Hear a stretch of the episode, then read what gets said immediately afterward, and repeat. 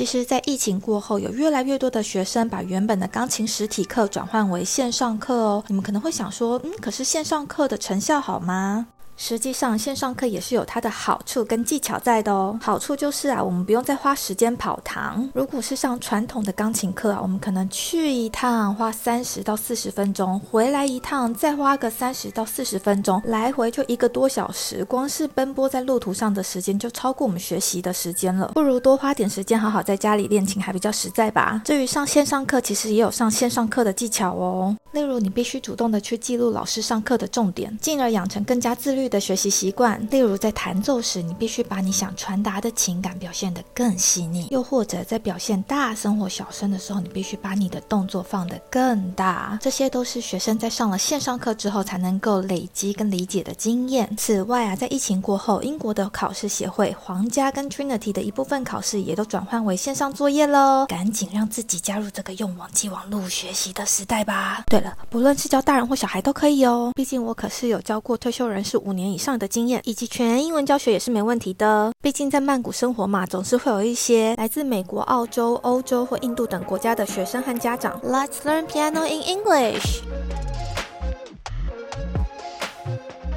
萨瓦迪卡，我是偏执太太 Pervia。今天邀请到的来宾 Jane 曾经居住过泰国和马来西亚，那目前呢，则是在印尼的雅加达科技公司工作哟。他先前在曼谷住了很久，大概有四年的时间，而且也在曼谷买了房子。可是很可惜的是啊，当初买的预售屋因为还没有盖好，就必须要前往下一个国家工作了。因此呢，认赔二十四万卖出。啊，毕竟买房是一件人生的大事嘛。我们今天要请 Jane 来。来聊聊说海外投资房产呢，大家应该要注意什么事情？Hi Jane，Hello，大家好。哎，你分别在马来西亚还有印尼住了多久时间呢？我的第一个在海外居住的城市就是曼谷嘛，然后曼谷四年，然后最后搬到马来西亚吉隆坡大概三年的时间。去年十月搬到印，所以现在大概在印尼雅加达一年了，对，刚满一年没多久。所以你马来西亚也住了三年哦，那你觉得那边怎么样？我觉得。可能跟马来西亚没有什么缘分吧，因为刚好在马来西亚的那三年是疫情，就是疫情非常严重的时候，所以也经历过马来西亚封城啊，真的就是关在家里不能出门。或是只能去离家里方圆十公里以内的范围，只能去超市、去医院。我大概是这样过了一两年的时间吧，所以我就觉得我一直没有机会好好的认识马来西亚。所以相对于包含现在在印尼或是像泰国，我会感觉我在马来西亚的生活没有那么丰富。但是我觉得马来西亚可能对台湾人来说有一个非常好的优点，就是在马来西亚吃饭这件事情真的超好，因为完全是不需要去适应可能。不同的文化习惯，然后不同的饮食习惯，然后不同的调料啊。因为在马来西亚很多华人嘛，所以其实如果以生活的食衣住行来说的话，我觉得如果特别喜欢吃或是很在乎吃，那马来西亚真的是旅外工作居住的首选国家。如果是吃货的话，就很适合搬到马来西亚，而且那边的消费有比台湾便宜一点点吗？如果以吃来讲，我觉得有诶，但还是要看你吃什么，因为像如果你是能够吃那。些路边摊啊，街边小吃的话，其实马来西亚它很多档口，那那种大排档的那种档口，它其实是会比台湾的那些什么夜市啊、路边摊的小吃。因为我有认识在泰国工作的马来西亚人，然后包含也有认识在台湾读书的马来西亚人。他们都跟我说，在马来西亚的物价真的是远低于台湾跟泰国，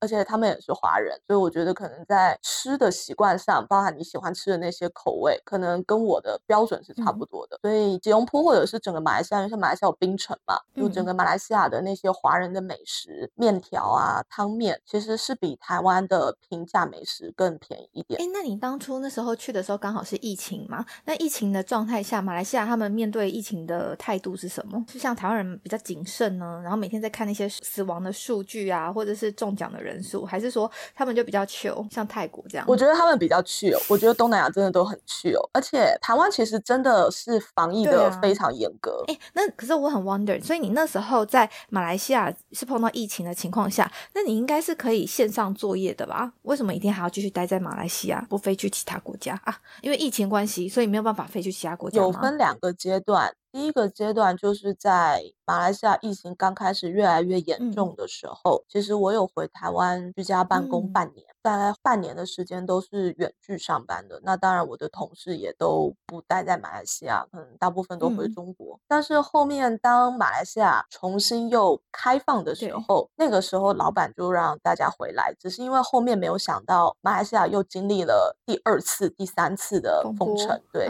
所以他其实在第一阶段的时候开始，大家觉得哎，好像东南亚开始越来越爆发的时候。我其实是有回台湾哦，好，那还不错啊，恭喜你，至少那时候还有在 台湾待一阵子，应该比较开心吧？对，我觉得我防疫都做的蛮好。我后面确诊的时候是去年出差去泰国的时候确诊，所以我算是确诊的比较晚。对啊，时间上比较晚。哎，可是我跟你相反，我是待在泰国的时候，明明也有去跑课啊，去学生家里面，可是都没有中哦。在台湾，我明明也没有什么跟朋友出去，但就是中。其实它后面会比较像感冒，因为我中的时候不是那什么。Delta 就是已经算是比较轻症，所以我就觉得还好，中了就当免疫吧，又打了一次疫苗。哦，那是你抵抗力好。那时候中的时候很明显就是一个超级严重的感冒，身子无法起来，就一直要躺在床上，累到爆炸。我 就很不舒服三天吧，就是发烧、喉咙痛，但是三天后我其实觉得我就只剩下咳嗽。但咳嗽咳很久，咳了一个月，但是就没有那么不舒服、晕晕的症状。可是因为那个时候离开泰国，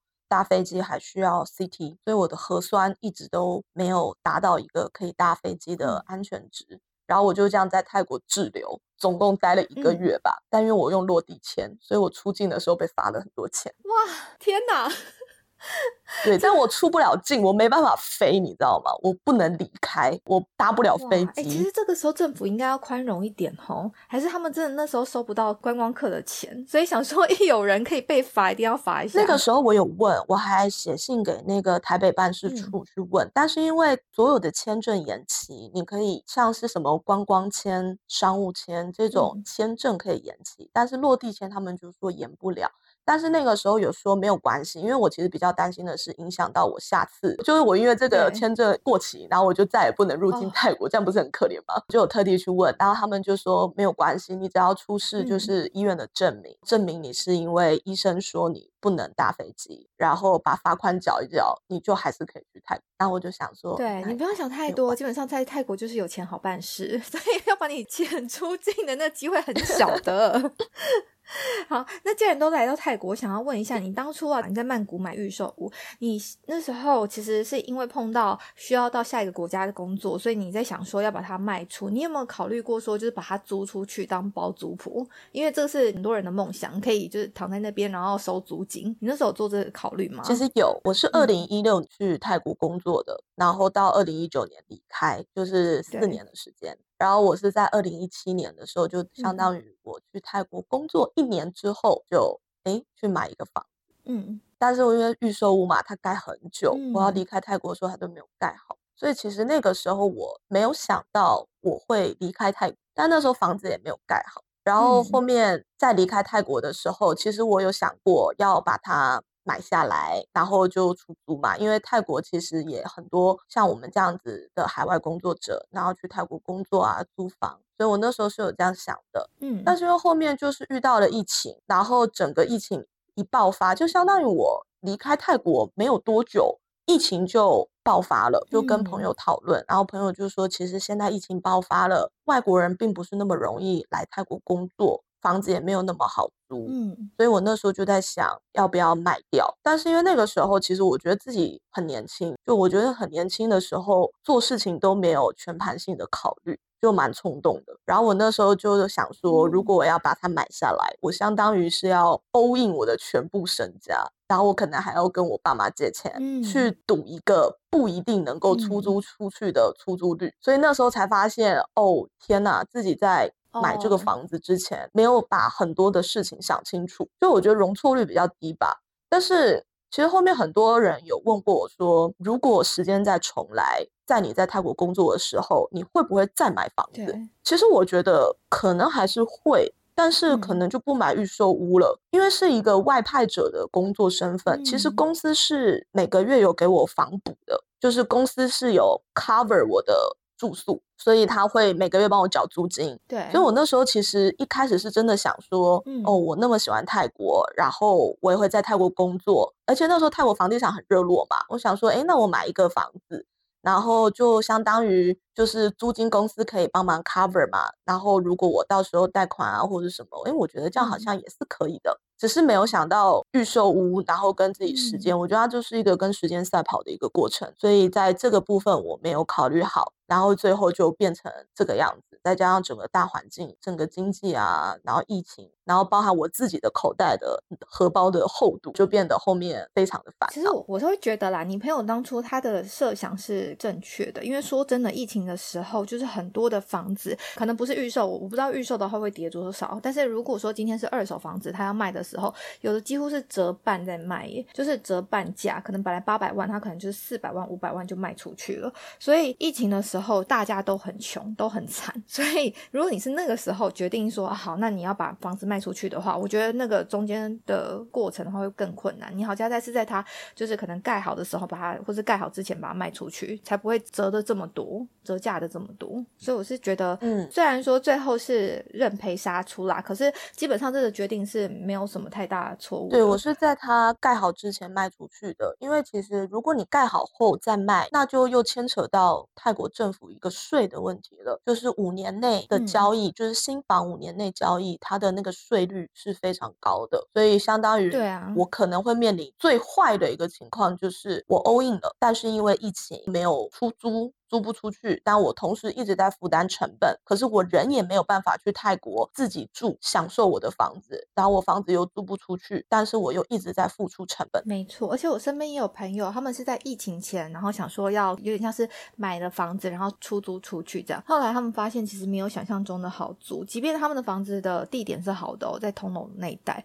可是就是他们要租的时候也会空屋的期间也很长，比他们想象中的长，所以我觉得这种都太难讲了，它就是一个。投资有时候你很难讲说哦，你看好这一块，然后呢，它就会一定稳，就一定赚。其实真的也没有，嗯 就还是有那些风险在。我们有的时候很难想象到哇，原来有这些风险在，真的要自己走过这个路，然后才会说哦，原来这样子是会赔的，就学了一课。其实真的投资还是回到那句老话，投资是要用闲钱，不是用你全部的身家去赌。对，然后但是我觉得我自己没有想清楚的一个点就是，我到底是自用性质还是要投。资，因为那时候我只是觉得自己在泰国嘛，反正我自己也会住啊，然后公司也会负担我的房补，那我要不自己考虑买一个房子，然后所以我那时候甚至也没有跟家里商量太多，我就自己给自己做了这个决定。既。然呢，你那时候就是算是有点赔到钱啊，你会不会因为这样子，然后有点害怕说，哎，那如果之后在印尼，因为你现在在印尼这边生活嘛，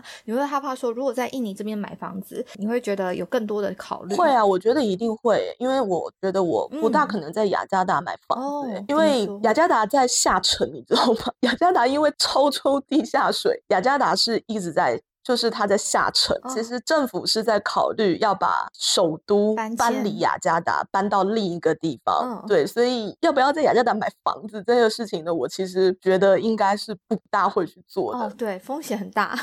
可能哪一天它就成了。对，而且因为我觉得东南亚的习惯跟台湾人的居住习惯不大一样。其实，在泰国也可以发现，大部分泰国的本地人他们是更喜欢住 house，就是住那种。透天啊，别墅，渐渐的开始会有年轻人可能因为工作需求、工作跟读书的需求，然后才住在这个所谓的 condo。所以印尼其实也是，我们先不论在印尼买房的资格，就是它其实跟泰国也很像，就是不是你随便一个外国人拿着工作签证就可以来买的，你可能要有一些财力证明啊，或者是必须是用投资方式，就是它有背后的一些规定跟税，就我们先不讨论。但是同样的，在印尼，因为印尼它是一个穆斯。穆斯林的家庭虽然有华人，但是穆斯林还是占比较大多数。那穆斯林呢，就是家庭庞大，所以他们大部分的人其实也是很少会倾向住公寓的。他们也是喜欢住那种 house，住大别墅。然后华人这边其实也是，所以其实印尼的